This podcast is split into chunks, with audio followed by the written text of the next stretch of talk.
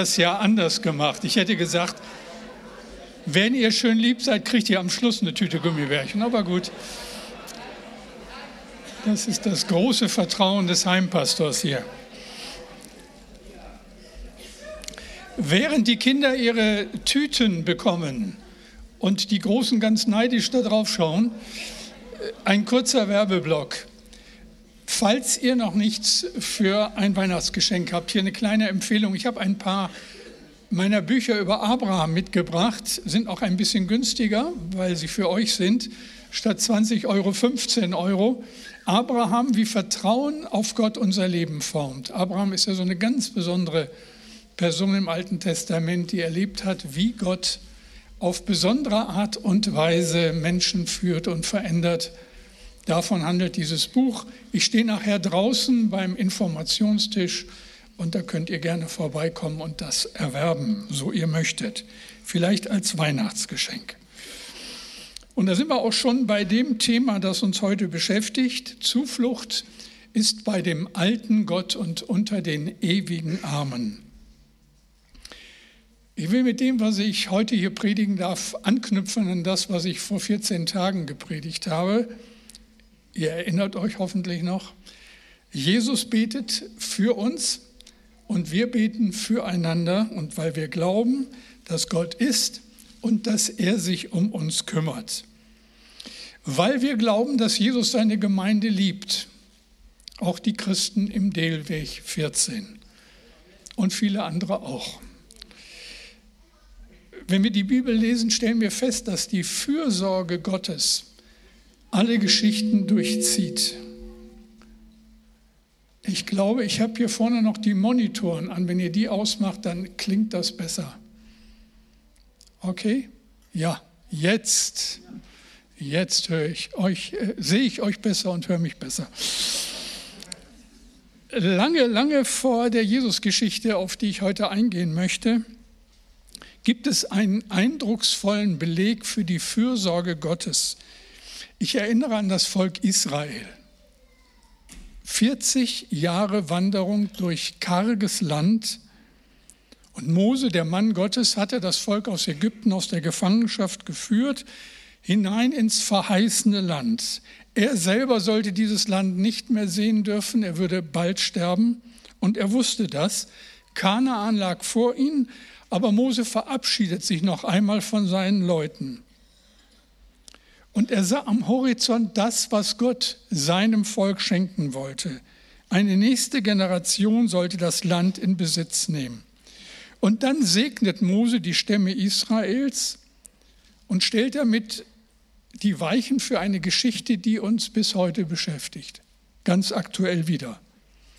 Aus dem Vermächtnis des Mose wollte ich euch einen Satz vorlesen, der dann direkt zu unserer Jesus-Geschichte führt, über die ich heute predigen möchte. 5. Mose 33, Vers 27. Zuflucht ist bei dem alten Gott und unter den ewigen Armen. Und das ist dann auch das Thema meiner Predigt. Zuflucht ist bei dem alten Gott und unter den ewigen Armen. Ich bete noch einmal. Herr, und darauf vertrauen wir, damit rechnen wir, dass du dastehst mit offenen Armen und dass wir zu dir kommen dürfen. Auch jetzt in dieser Stunde, in diesem Gottesdienst. Danke schon für die herrlichen Lieder, für Anbetung, für deine Nähe und jetzt schenk es wieder. Öffne meinen Mund, dass er deinen Ruhm verkündigt. Danke, Herr, dafür. Amen. Es wird euch ähnlich gehen wie mir. Manchmal gibt es bestimmte Verse in der Bibel, die begleiten einen ein Leben lang. Wenn man die hört, dann, dann ploppt sowas auf in einem, dann werden Erinnerungen wach, dann, dann fühlt man sich zu Hause. Eigentlich gilt das ein Stück weit für die ganze Bibel, aber für so bestimmte Verse, die Gott mal hineingesprochen hat in unser Leben, da gilt das besonders. Und dieser Vers, den ich euch gerade vorgelesen habe, ist für mich so ein Vers. Zuflucht ist bei dem alten Gott und unter den ewigen Armen. Wobei alter Gott hier nicht bedeutet, dass er alt geworden ist, sondern damit will gesagt sein, er ist der ewig selbe gegenwärtige Gott, auf den Verlass ist. Vertraut sind wir mit ihm. Zuflucht ist bei dem alten Gott und unter den ewigen Armen. Da denke ich auch so an meine Enkel. Wenn sie, nachdem wir uns länger nicht gesehen haben, zur Tür reinkommen und Opa, Opa rufen und dann auf mich zustürmen und ich sie dann in die Arme nehme, dann erinnere ich mich ganz schwach an die Zeit, als ich in die Arme meines Vaters kommen durfte und was das bedeutet hat und was das für ein Kind überhaupt bedeutet, wenn es in die Arme der Eltern fliehen darf. Zuflucht ist bei dem alten Gott und unter den ewigen Armen. Mose spricht diese Zusage über das Volk Israel aus und 1400 Jahre später bekommt dieser Vers eine Bedeutung, die Mose gar nicht erahnen konnte. Gott kommt auf diese Welt und jetzt ist dieser Zuspruch nicht mehr nur Verheißung an ein kleines Volk in der damaligen Zeit, sondern Verheißung für jeden, der an Jesus glaubt. Dass Zuflucht bei Gott ist durch Jesus. Als Kinder Gottes dürfen wir uns in die Arme unseres großen Gottes werfen. Und wie sieht das dann für uns aus, nochmal 2000 Jahre später? Wer kann helfen, wenn es darauf ankommt? Ich glaube, es lohnt sich immer wieder für uns, diese Frage zu stellen, denn sie führt uns zu dem, der helfen kann, zu unserer heutigen Jesus-Geschichte, Jesus Christus, der Sohn Gottes. Hören wir auf diese Geschichte, ich lese sie euch vor, Lukas 7, die Verse 11 bis 17. Kurz darauf kam Jesus mit seinen Jüngern in die Stadt Nain. Wieder folgte ihm eine große Menschenmenge. Als er sich dem Stadttor näherte, kam ihm ein Trauerzug entgegen. Der Verstorbene war der einzige Sohn einer Witwe. Viele Trauergäste aus der Stadt begleiteten die Frau. Als Jesus der Herr sie sah, war er von ihrem Leid tief bewegt. Weine nicht, tröstete er sie. Er ging zu der Bahre und legte seine Hand darauf. Die Träger blieben stehen. Jesus sagte zu dem toten Jungen, ich befehle dir, steh auf. Da setzte sich der Junge auf und begann zu sprechen. So gab Jesus der Mutter ihr Kind zurück. Alle erstraken über das, was sie gesehen hatten. Dann aber lobten sie Gott und sagten, Gott hat uns einen mächtigen Propheten geschickt. Er wendet sich seinem Volk wieder zu. Bald wusste jeder in ganz Judäa und in den angrenzenden Gebieten, was Jesus getan hatte. Zuflucht ist bei dem halten bei dem dreieinen Gott. Zuflucht ist bei Jesus. Kann er mir helfen? Ich weiß nicht, vielleicht hat den einen oder anderen diese Frage in letzter Zeit beschäftigt, vielleicht in der letzten Woche, wo wir herausgefordert sind, wo unbeantwortete Fragen uns quälen, wo wir mit ganz bestimmten Nöten klarkommen müssen in unserem Leben. Ich nenne mal nur ein paar und vielleicht findest du dich wieder. Wer hilft meinem Kind, das so große Probleme in der Schule hat? Wer hilft meinen alt gewordenen Eltern, die in ihrer Wohnung alleine nicht mehr klarkommen? Wie komme ich weg von den Tabletten, die der Arzt mir einst verschrieben hat, aber ohne die ich jetzt nicht mehr leben kann? Wie soll ich mit der Diagnose, die ich vor ein paar Tagen bekommen habe, leben? Was wird aus meiner Ehe? So kann es doch nicht weitergehen. Und dann auch die uns im Moment so alle beschäftigende Frage, wie werden meine Kinder, meine Enkel leben können in einer Welt, die immer unsicherer wird? Seit über einem Jahr, seit fast zwei Jahren herrscht Krieg in der Ukraine vor den Toren der EU. Krieg in Israel. Wann vergreift sich China an Taiwan? Wie geht das mit dem Klima weiter? Wir haben es letzte Woche gehört, der Amazonas führt so wenig Wasser wie noch nie. Und in der Toskana hat es geregnet wie noch nie. Da sind die kleinen und die großen Sorgen unseres Alltags und die türmen sich vor uns auf wie, wie unüberwindbare Berge. Nicht zu schaffen, mit Angst besetzt, deprimierend. Jesus kommt in die Stadt Nain. Er steht zu diesem Zeitpunkt im öffentlichen Interesse. Die Leute verfolgen ihn wie ein Popstar. Und je länger er unterwegs ist, desto mehr Leute wollen ihn sehen und ihm begegnen. Als an einem anderen Ort, zu einer anderen Zeit vier Männer ihren Freund zu Jesus bringen wollen, haben sie keine Chance, an ihn heranzukommen.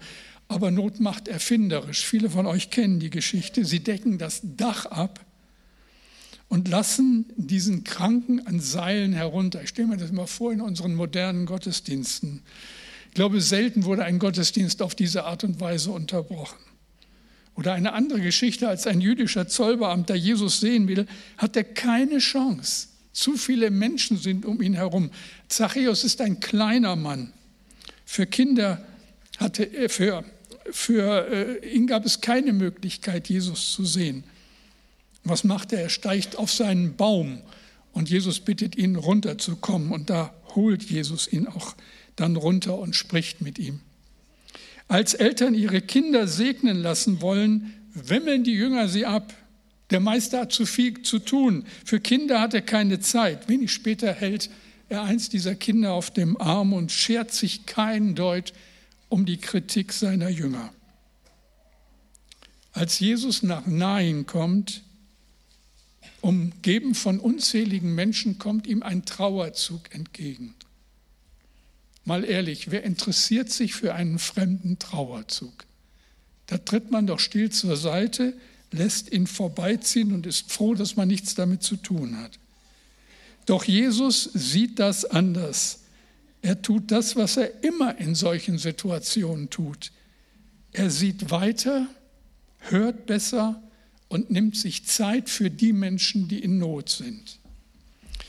Ihr Lieben, wenn wir am Sonntag im Delweg Gottesdienst feiern, dann kommen hier relativ viele Menschen zusammen. Ich sehe es. Kleine und große Leute, die eine Gemeinde gefunden haben, in der sie zu Hause sind. Aber auch Gäste vielleicht, die einmal sehen wollen, was so in der FCG Oldenburg los ist. Vielleicht hat sie ein lieber Freund eingeladen, weil er der Ansicht war, dass sie sich mal was richtig Gutes gönnen sollen. Vielleicht geht es ihnen aber auch wie den Menschen damals. Sie wollen Jesus sehen. Aber es ist nicht immer so einfach, ihm zu begegnen.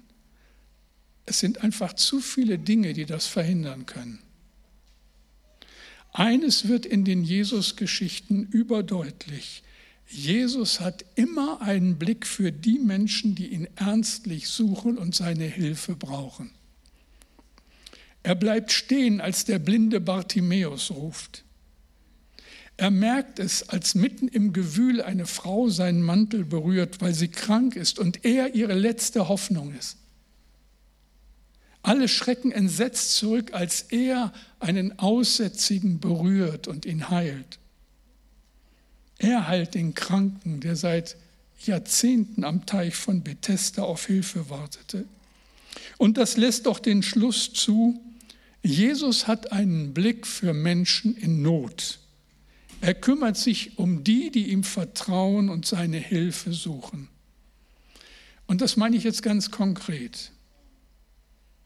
Egal, was dir Not macht, egal, wovor du Angst hast, Jesus weiß darum, mutet dir manches zu, aber er hat uns versprochen, dass nichts und niemand uns aus seiner Hand reißen kann. Zuflucht ist bei dem alten Gott und unter den ewigen Armen. Was sich in Jesus zuspitzt, was in seiner Person überdeutlich wird, ist die ewige Treue und Fürsorge Gottes. Es ist das, was in einem uralten Lied ausgedrückt wurde im Psalm 121, 1 und 2. Ich hebe meine Augen auf zu den Bergen. Woher kommt mir Hilfe? Meine Hilfe kommt vom Herrn, der Himmel und Erde gemacht hat. Jesus erreicht die Stadt Nein und der Trauerzug kommt auf ihn zu. Nein, das war eine kleine Stadt im Norden Israels. Dort lebte eine Frau, eine Witwe.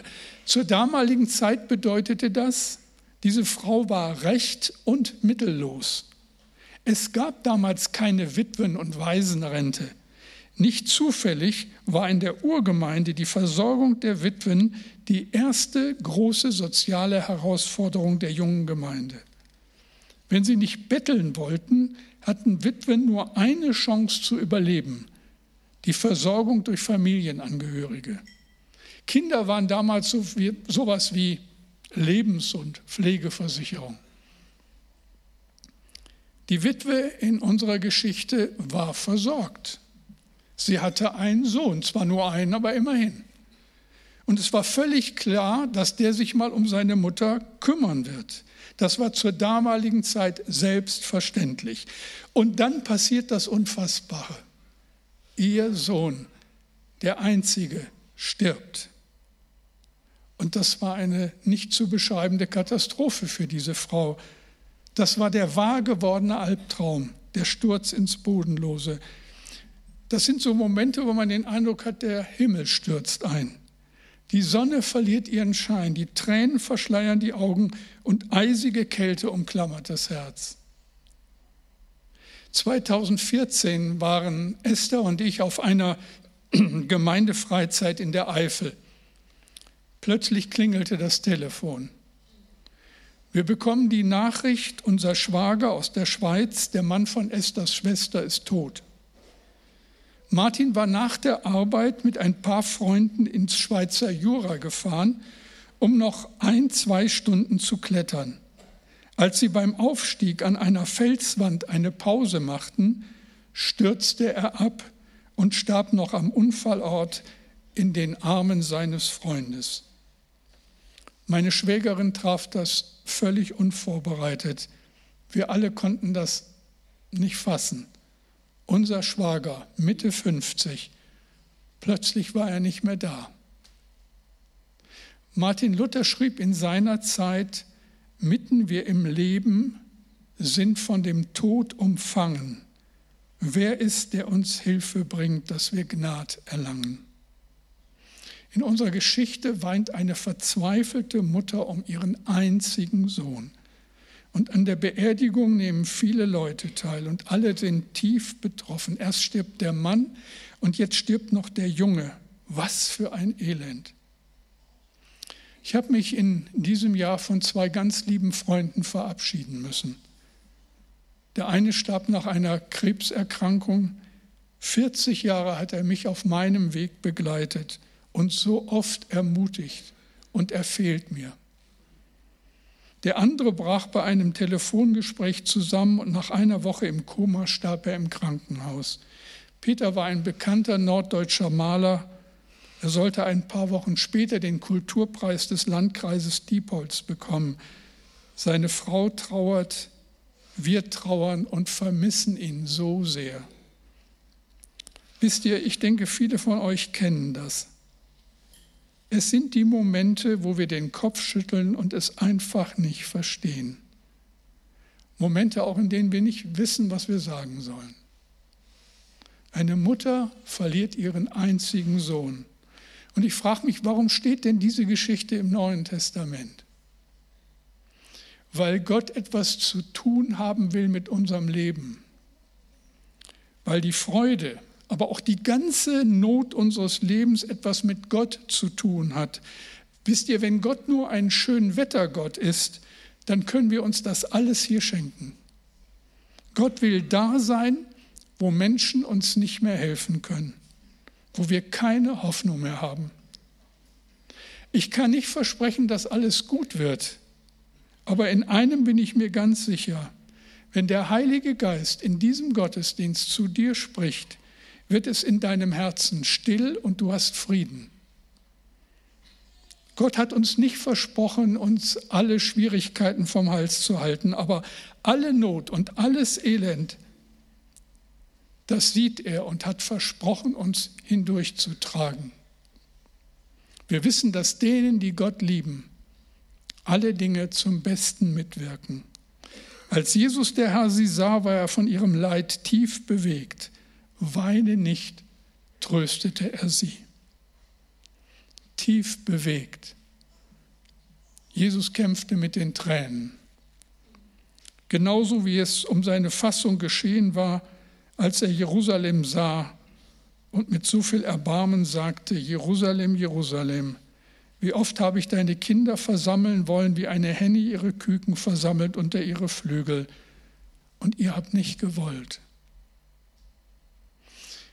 Was bleibt, wenn nichts mehr bleibt? Auf welch tönernden Füßen steht unser Glück? Ist ja manchmal so, dass die wirklich glücklichen Stunden in unserem Leben zu zählen sind. Wer zählt die heimlich geweinten Tränen? Am Ende steht da ein Kasten aus Holz und fassungslos fragen wir, war es das? War das alles? Und dann wird wieder geweint, Tränen verpasster Gelegenheiten, Tränen der Trauer. Für die Witwe in der kleinen Stadt Nein war das doch so.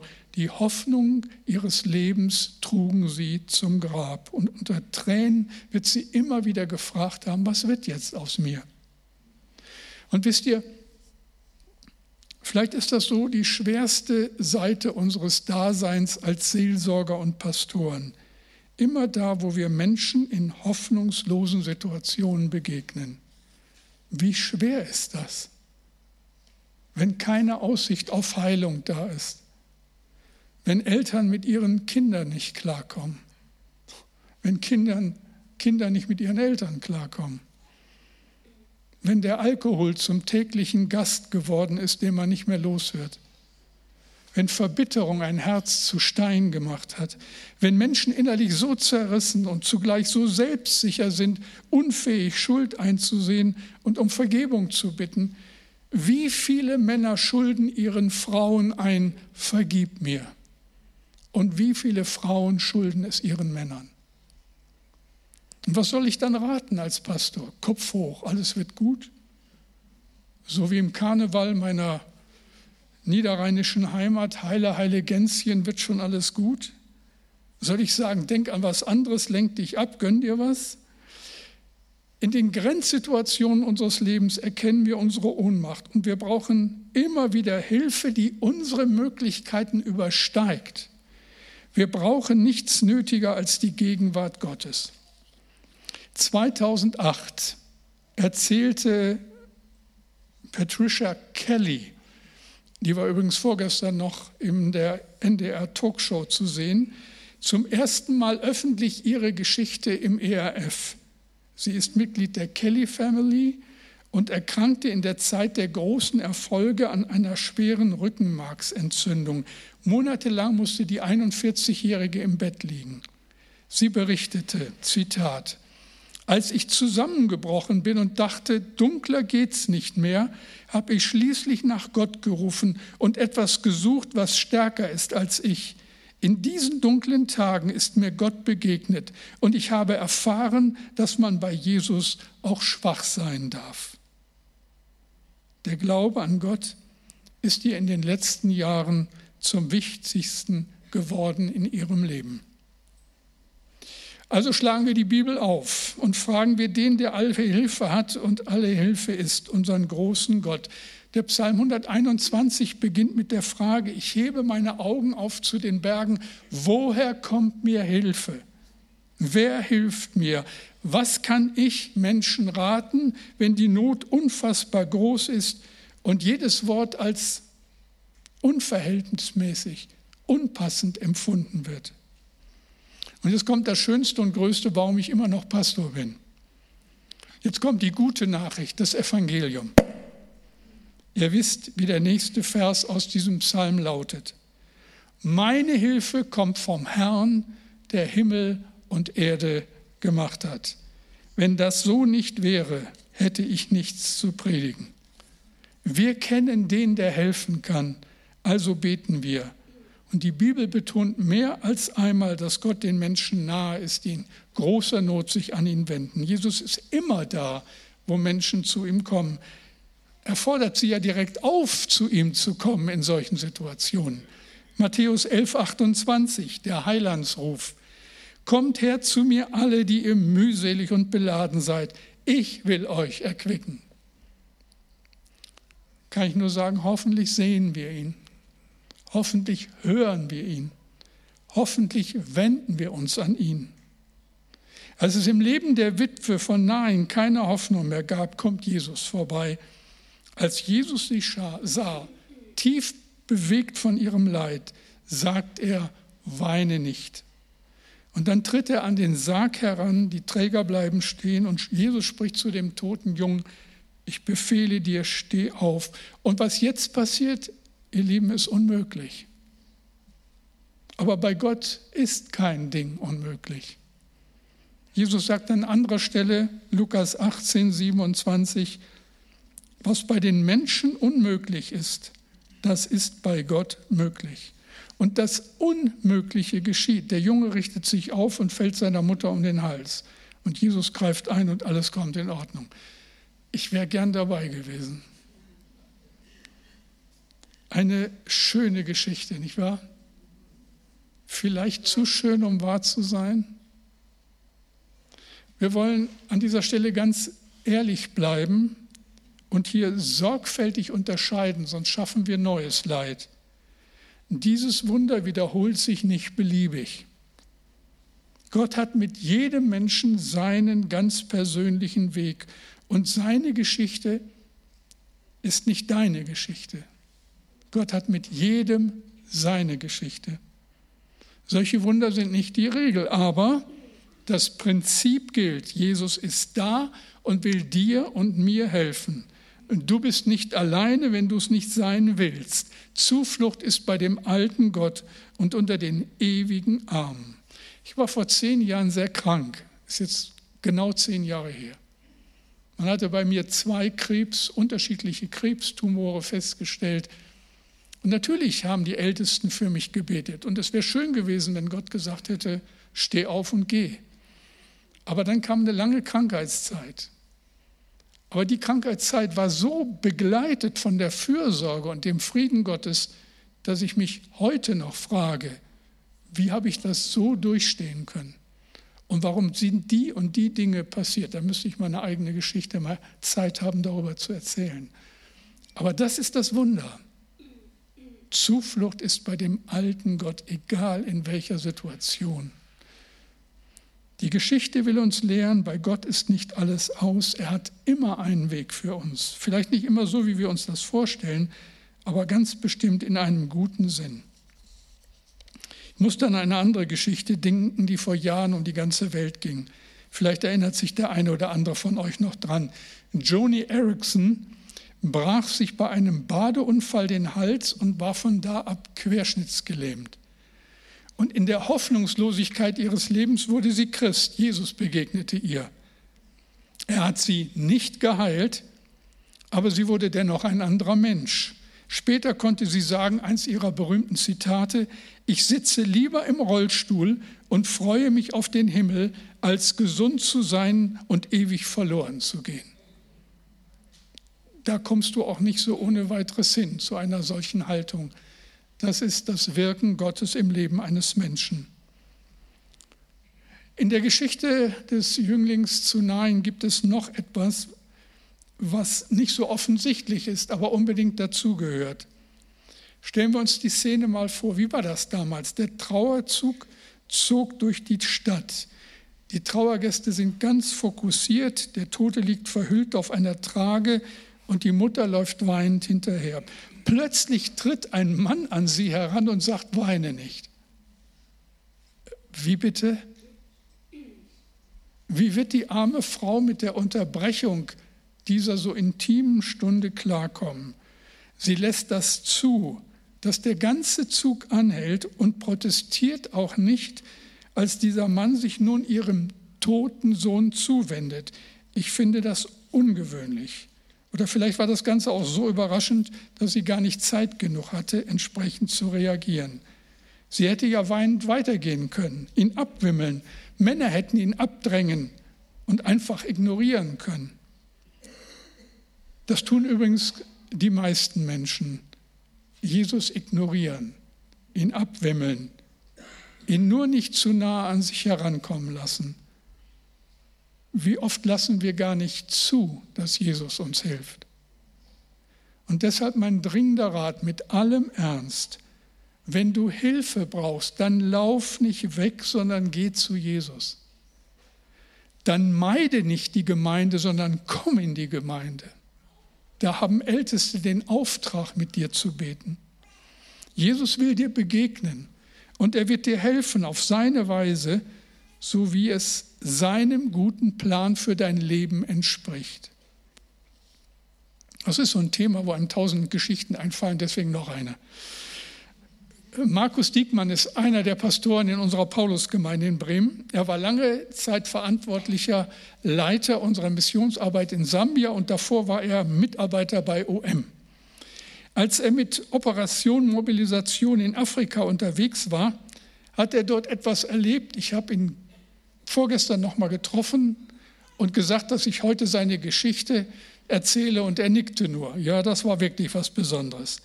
Eine Geschichte, die einem die Sprache verschlägt. Markus war mit einem anderen Mitarbeiter im Nordwesten von Ghana unterwegs. Sie besuchten ein Dorf und gingen so von Haus zu Haus, um die Leute für die Abendveranstaltung einzuladen. Und dabei fiel den beiden eine junge Frau auf, die nicht laufen konnte. Ihr Kopf hing zur Seite und sie dachten, sie wäre betrunken. Beim Nachfragen stellte sich aber heraus, dass sie schon lange krank war. Sie war nicht ansprechbar, redete nicht und machte einen völlig abwesenden Eindruck. Und Joshua und Markus hatten beide den Eindruck, für die Frau müssen wir beten. Und sie taten das. Und dann geschah Folgendes. Nach zehn Minuten etwa begann Bernice zu zocken, richtete sich auf und begann vorsichtig zu laufen. Dann versuchte sie zu sprechen. Zuerst kamen nur Laute aus ihrem Mund, aber dann redete sie. Und die Familie konnte das nicht fassen. Am Abend kam das ganze Dorf in die Veranstaltung. 400 Menschen hörten, wie der Dorfälteste erklärte, das Mädchen war seit fünf Jahren in diesem Zustand und jeder im Dorf kennt sie. Nun wollen wir alle wissen, warum das Mädchen wieder gesund ist. Warum kann sie laufen, hüpfen, reden und hören? Ja, warum wohl? Weil Gott Gott ist, weil er helfen kann und es auch tut, wenn wir ihn darum bitten. Wie und wodurch, das sollten wir getrost ihm überlassen, aber er tut es und darum beten wir. Was machen wir jetzt? Ich bete und ich habe so gedacht, ihr solltet auch einen Moment die Gelegenheit haben zu beten. Leise für euch, in die Stille hinein, aber eindeutig. Jesus, hilf. Ich bete und dann lasst uns ein paar Momente ganz stille sein, sodass jeder, der es will, mit Blick auf sein Anliegen beten kann. Jesus, bitte hilf. Und dann schließe ich die Stille mit einem Amen ab. Beten wir. Jesus, danke, dass du die Menschen siehst, die an diesem Morgen hier an dieser Stelle im Gottesdienst sitzen. Und auch die, die über den Stream mit uns verbunden sind. Und du weißt um einen jeden, um eine jede. Du weißt um das, was uns Angst macht. Du weißt um die Dinge, die große Not bedeuten in unserem Leben. Du weißt, wie es uns gesundheitlich geht. Du weißt, wie die Weltlage uns verunsichert. Tausend Dinge, die auf uns einstürmen und mit denen wir nicht klarkommen. Und wir dürfen jetzt zu dir kommen, ganz neu wieder, wie wir es immer dürfen, und dürfen bitten, Herr, hilf. Herr, erbarme dich. Tu es zu deiner Ehre und unserer Freude. Und wir bleiben einen Moment ganz still und jeder betet, wie es ihm ums Herz ist.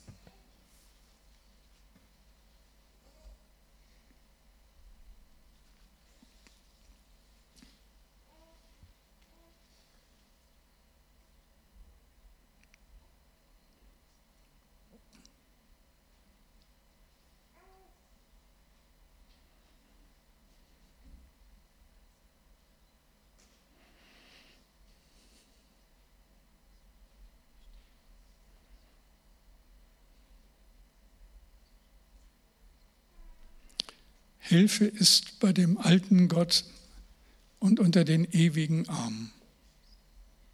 Und Jesus sagt, kommt her zu mir, die ihr mühselig und beladen seid. Ich will euch erquicken. Danke dafür, du großer Gott. Danke für deine Gegenwart. Amen.